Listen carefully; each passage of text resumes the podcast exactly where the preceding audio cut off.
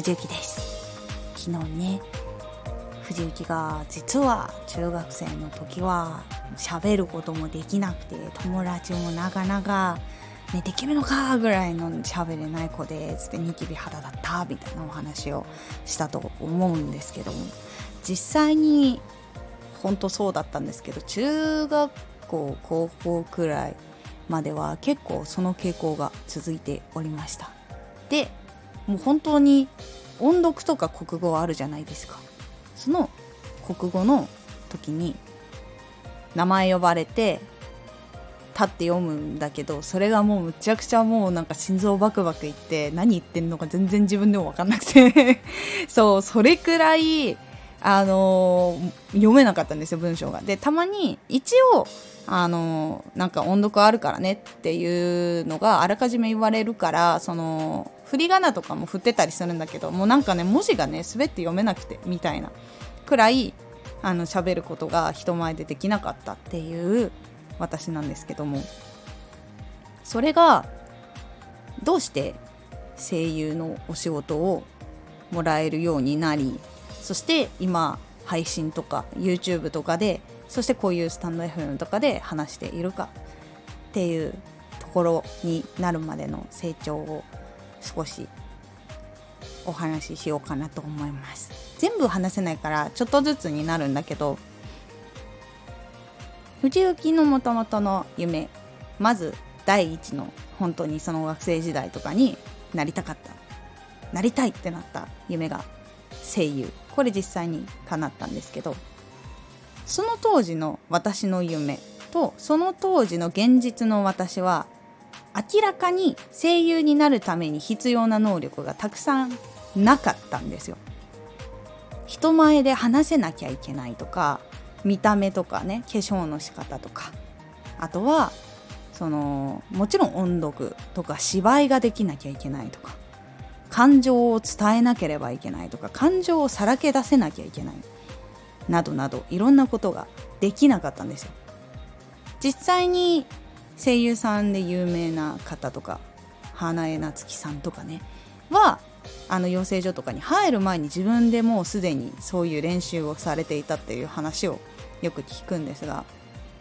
藤幸の場合は全くできなかった。かつ演劇部にも入っていなかったっていう学生時代でございました。で藤幸が特にねあの人前で何かをしなきゃいけないっていうことを乗り越えるのが実は一番大変だったですけど一番最初に乗り越えなきゃいけないこと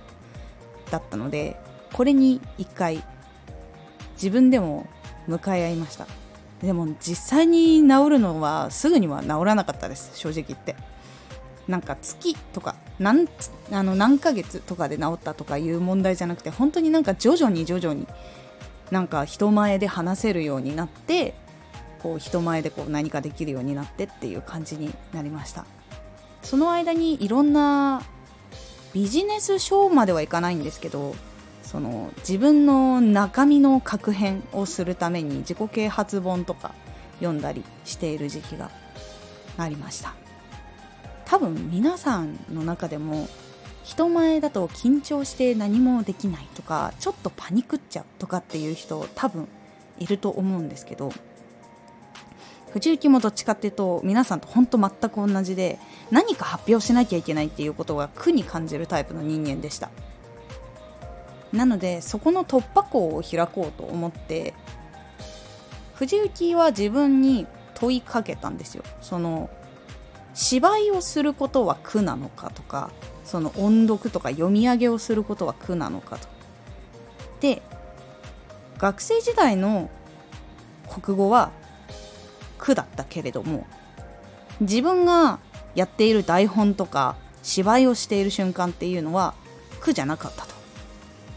でお芝居を見てくれる演出家の人とか先生とかに見せることに関して苦ではなかった。でも苦になる瞬間があったんですよ私に。それが自分が芝居を練習した時に解釈がうまくいかなかった時とかなんかこれで合っているような感じがしないんだよなっていういわゆる自分の確証がない時。いわゆるこれで大丈夫だ。この芝居は私の中ではこういう表現として出来上がったみたいな確証がない時が自分の中の苦痛とか不安を生んでいたことがありました。でこの時に私が学んだのは自信がつくまで練習をするっていうことをしました。あと考える。いわゆるその一つの台本で自分がこの何ページから何ページの誰々の役をやるっていう時にその解釈とかここのシーンはどういうシーンでこの人はどういう思考回路を動かしてそしてどういう感情で今この人は動いて喋っているのか。喋りかけている相手との関係性はとかそういうのをいろいろ考えてで自分に落とし込んでそれを芝居していくでそれを意識してやるんじゃなくて無意識でもできるようになるまで落とし込んでからやるっていうようなことをしていたんですよ。でこれをその日常生活とかお仕事に生かす方法があって何かプレゼンをしなければならないっていう時とか面接があるっていう時があると思うんですよ。皆さんの人生の中で。でその時に私がこの台本でやっていたことを仕事に落とし込んでいくとすれば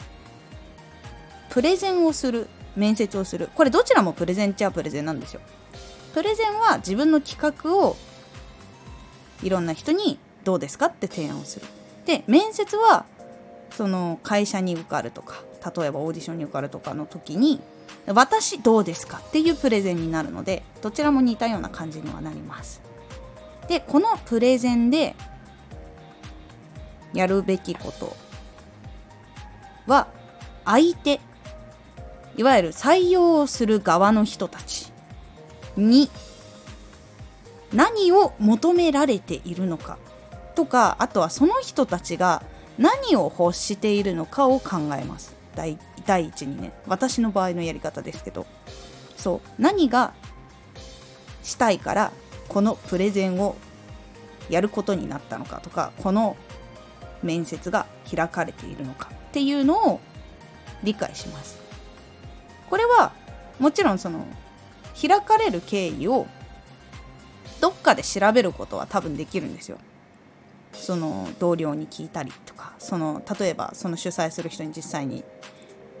何かねどういうのがやりたいんですかみたいな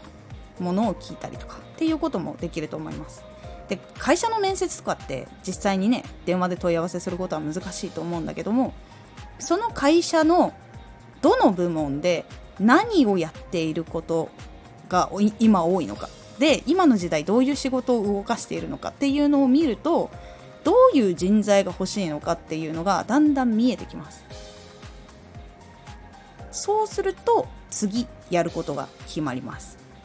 この人たちがこれを求めているからまずその求めていることを次プレゼンする必要があるので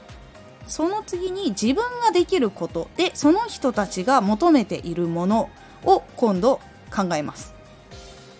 企画だったら企画。で自己 PR 面接だったら自己 PR いわゆるこの人たちが求めているものを自分は何が持っているか。何を持っていて何ができるか。でこれをどうすることによって利益が上がりますとかこれをどうすることによってその例えば商品がよくいろんな人たちの目に留まりやすくなりますとか。そういう感じのプレゼンに持っていくといいです。そう。でこの2段階目企画とか売りその商品とか自分の売りを考えて箇条書きにする。そう何が必要とされててじゃあ求められているものとどれがマッチしているのかっていうのを考えます。でそこの最終段階次の3段階目はあとはそれを練習する。伝える練習をする。この人にはこういう言い方をしたら聞くとか。これはこういう風に言ったら聞くっていうのもあるんですけど一番最初はもう文章を読むんじゃなくて頭の中でイメージしたものをそのまま口に出せるようになるまで繰り返し喋る。原稿を暗記するのではなくその物事を自分の中に落とし込んで喋るっていうのが一番いいと思います。一文字一句覚えたものって他の人があの自分を見た時に一瞬考えてる間があったりするんだけど思い出してる時と考えてる時って他の人から見るとすぐに分かるんですよ。なのでそこがバレないようになる。方法としてはあの自分で文章を考えるというよりも言いたいことを自分に落とし込んでそれでしゃべる。っていう訓練をする方がとても向いております。これプレゼン以外でもその友達関係とかそう仲間づくりとかっていうのにも全然活かせるあれで基本的には皆さん日常的にやってたりするんですよ。自分の友達の好きなもの知ってたりとか自分の両親の好きなもの知ってたりとか自分の兄弟の好きなもの知ってたりするじゃないですか。で街とか普通に行っててああこれうちのお母さんが好きなケーキだとかああこれうちのお兄ちゃんが好きなアイドルさんだとかっていうのが多分わかると思うんですよ。でそれでああ帰ったら話しようってなると思うんですけどそれと似たようなことです。これをちょっとブラッシュアップするっていうのがお仕事に生きる感じのやり方でございます。これね慣れるまではすごい時間がかかるんですけどこのポイントを押さえてやると多分喋り方とかあと不安になるっていうことが少し減ると思います。これをやって慣れることで人前で話す時に自信がないから不安になるっていうことがかなり減るのでこれ実際にやってみることをおすすめします。今回は上がり症とかパニックになっちゃう人とかがプレゼンとか面接とかでうまく話せるようになる方法をまとめてみました。このラジオいいなって思った人フォローそしてこれも知りたいなっていうのがあったらレターをくれると助かります。ではまた。